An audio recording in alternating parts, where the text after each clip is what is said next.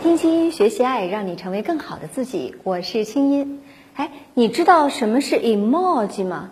我说的不是墨迹啊，是你手机上的各种表情。怎么样？你手机里除了大家经常用到的那些什么兔斯基啊、叮当猫啊、樱桃小丸子啊、暴走漫画啊，应该还私存了不少那种你一看到就偷着乐的小表情吧？比如我，我呢就特别喜欢兔子，于是我手机上关于兔子的各种微表情就不下二十个。我们都会有这样的经验，平常这一个人挺严肃、挺一本正经的，可是如果说给你发微信的时候，突然发了一个非常逗的表情，那这个人在你心里的好感度立马层层的飙升，对不对？可是呢，那个给你发表情的人呢，他之所以敢在你这里装萌，那也都是有心理诉求的。所以啊，微表情的背后其实有着大心机。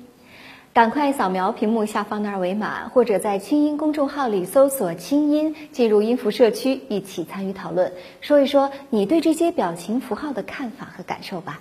你留言，我有奖。我常常想，一个女孩认真努力，不哗众取宠，不走捷径，这个社会是不是给她机会让她赢呢？我相信她可以。坚持美好是一种特立独行。看这里，看这里，扫描这个大大的二维码就可以找到青音姐啦。在开聊微表情的心理玄机之前，去看看 emoji 的鼻祖栗田穰虫的创作初衷。在日语里，会是一，文字是 emoji，也就是图片加文字的意思。emoji 之所以被发明，是因为网络、短信这些通讯工具虽然能让人们随时随地的交流，但是缺乏感情色彩。它最初在日本流行，之后在全球范围内传播。而心理咨询师王艳梅认为，emoji 之所以在全球都这么热，在一定程度上不仅具有疗愈的作用，还能帮助我们的关系破冰。比如我们在跟朋友或者另一半闹别扭的时候，有时候嘴上说声对不起还挺难的，但是给对方发个对不起的小表情，就轻松容易得多了。我不知道你有没有这样的感受啊？就是不开心的时候，看到一些夸张的、搞笑的小图片，心情就会转晴朗。在跟朋友互动的时候啊，你不用跟他们说“别惹我烦着呢”，发一个抓狂的小人过去，自然就会收到问候，什么抱抱啦、送花啦、么么哒呀，你会觉得自己是被爱着，郁闷的小心脏也会被抚慰。以前过生日，我们总是期待亲爱的他送花送蛋糕。现在呢，光朋友圈你就够热闹一阵子的。一打开对话框，什么蛋糕啊、鲜花啊，噼里啪啦往下掉，还有什么亲亲呀、拥抱啊，那种被朋友祝福的热闹，虽然是虚拟的，但是不会让你觉得是画饼充饥，只会感觉哇，真的好幸福，被那么多朋友惦记。所以呢，应该说这些小图片的作用实在是很大。比如说。不知道说什么的时候，你就发一个小表情；遇到敏感话题，发一个尴尬的小脸儿；或者呢，遇到有不好意思的状况，也不知道该回应什么，就发一个脸红的样子。对朋友发自内心的感谢，光说谢谢可能还不足以表达你的心意，那就再来几朵玫瑰花，再来几个抱抱，还有几颗大红心。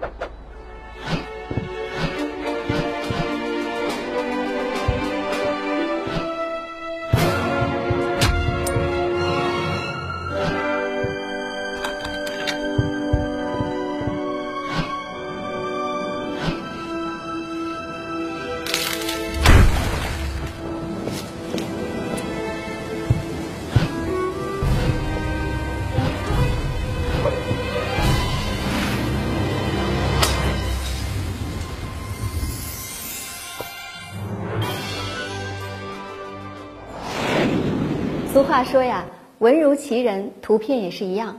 不同的人选择不同的表情图片，可能也跟个人审美有关，更跟心理有关。微表情心理玄机之一，可以看出关系的远近。你看啊，这关系比较亲密的朋友之间呢，发的表情相对比较多，可能是这样的。意思是家里人害怕乘船，计划搁浅，改为在家里游泳。那关系比较远的人呢，一般发的图片比较少，也比较慎重，感情色彩比较淡。还有一种情况就是，你看在聊天群里，如果一个人总是乱发各种表情图片，不停的发，有可能表明在他心里，这个群里别人怎么看他，对他并不是特别重要，所以呢，发什么样的表情图片也都无所谓喽。可是啊，设想一下这个画面。如果说一个人回应你的总是只用各种图标和表情来回应，你问他吃饭了吗？他回复哼哼 一个笑脸。你问他你最近好吗？哼哼。然后呢，你再问他那我想你了，你想我吗？他照样。你感觉怎么样？所以呢，在这儿提醒一下恋爱中的姑娘，如果说呢，你的他每天就只是回应你一些小表情，连几句话都懒得说。虽然看着这些表情都是什么很亲密的，不是亲亲就是抱抱，但是有可能你在他心里啊，真的没你想的那么重要。微表情心理玄机之二，就是可以看到另外一个自己。你经常会发现，有的朋友啊，看上去特别严肃，可是他发的这些表情都特别萌，什么会跳舞的小鸡呀、小黄人儿啊、樱桃小丸子啊。还有的朋友呢，看起来很柔弱，一个娇滴滴的女孩子，但是特别爱发疯狂兔子什么的，表情呢都是带着自我意向的。我们在选择表情的时候，要么是选择比本人还本人的表情，要么就会选择跟自己的风格完全不同的。反正呢，就是要么特别贴近，要么特别互补，就跟恋爱找对象一样。所以呀，我们也可以通过这些小表情观察一下自己，你经常用的是什么？为什么喜欢用它？他们给你的感觉是怎样的？小表情也能帮助我们遇见未知的自己呢。重要的不是结婚，是有爱的能力；重要的不是跟别人比，是做好你自己。我是主播，我是心理治疗师，我是清音。微表情心理玄机之三呢，就是可以用来判断对方的情绪。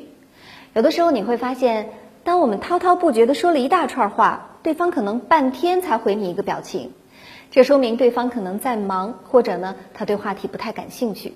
有的时候说到敏感的话题，需要对方一个表态，结果对方呢就是发来一个 OK，这个时候你就不要逼着人家表态啦。总之是不方便说喽。微表情心理玄机之四就是它是一个宣泄情绪的安全出口，比如说吧。对方让我们不爽，那怎么办呢？发一个锤子，也可以是抓狂的表情，甚至是一把菜刀飞过去。虽然说挺暴力的，但是你的不满得到了宣泄，而且呢是躲在微表情的后面。那这样呢，既没有伤害关系，又给两个人带来了快乐，很开心，对不对？你看，微表情有这么多的心理功能，所以呢，估计连那个日本创始人自己都没有想到。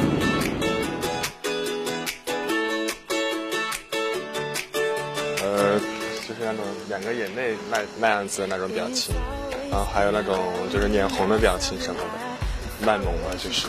嗯，就是微信里面自带的那些什么笑脸啦什么那些表情，我一般就用那些啊。啊，一般就微笑或者大拇指啊这种。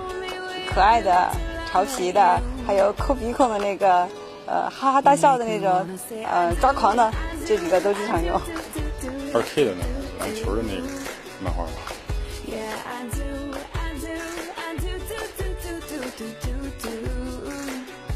我觉得可以用表情回复他，就是用表情交流。嗯，不太合适吧？如果偶尔的，有的时候觉得好玩的，或者是没什么可说的时候，可以发一个。反正有文字有表情结合在一起吧。一直发表情肯定不行，但是有些时候呢，有些话、有些语言不好用语言表达，有些表情它可以更加丰富我们表达的一些内容。OK 啊，OK OK，那有点刷屏了，也不想看了，应该说呀，微表情最大的作用还是娱乐性，按摩一下我们平时紧绷的小神经。比如说，在娱乐界，这个微表情版的《奔跑吧兄弟》是这样的：在政治界，希拉里用微表情进行选举拉票是这样的；在时尚界，电商卖的鞋子和包里加入了微表情。还有再来看艺术界，去年乌克兰艺术家就把经典艺术和网络时代元素巧妙结合，在名画里巧妙地加入了微表情，怎么样？还不错吧？还有这个被恶搞的梵高的自画像，虽然说微表情能给我们带来心理上的愉悦和满足感，但是我们真的不能太依赖它。那最后呢，给出你我的建议，希望对你有些启发。第一。咱不能对谁都使用微表情，否则呢会起到相反的效果。比如说啊，你的上司正在催着你完成一个工作，而你呢却给他左一个微表情，右一个微表情，在那儿卖萌，他会觉得不胜其烦，显得你很不专业，小心他有可能会对你发火。再比如说，你刚刚认识了一个男孩，拜托人家跟你都不熟呢，你给人家发微信总是各种害羞啦、么么哒啦、抱抱啦这样的微表情，人家会觉得。你有点轻浮，就不容易建立更长久的关系。第二就是人际交往当中啊，能见面就别打电话，能打电话说清就尽量少发微信。我觉得现在人际交往当中啊，对社交网络实在是太依赖了。我不知道你是否有这样的经验，就是用微信吵架，尤其是文字，其实呢更伤心，因为文字看不到态度，冷冰冰的叭甩过去，远不如电话里你好好说来的更有诚意。哪怕电话里的你是语气由着急变得舒缓，由生气变得柔和，那也比文字吵来吵去更有人情味儿一些。你说呢？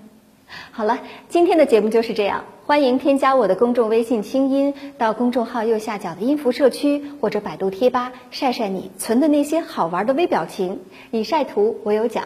我是清音，祝你心情。我们下次聊。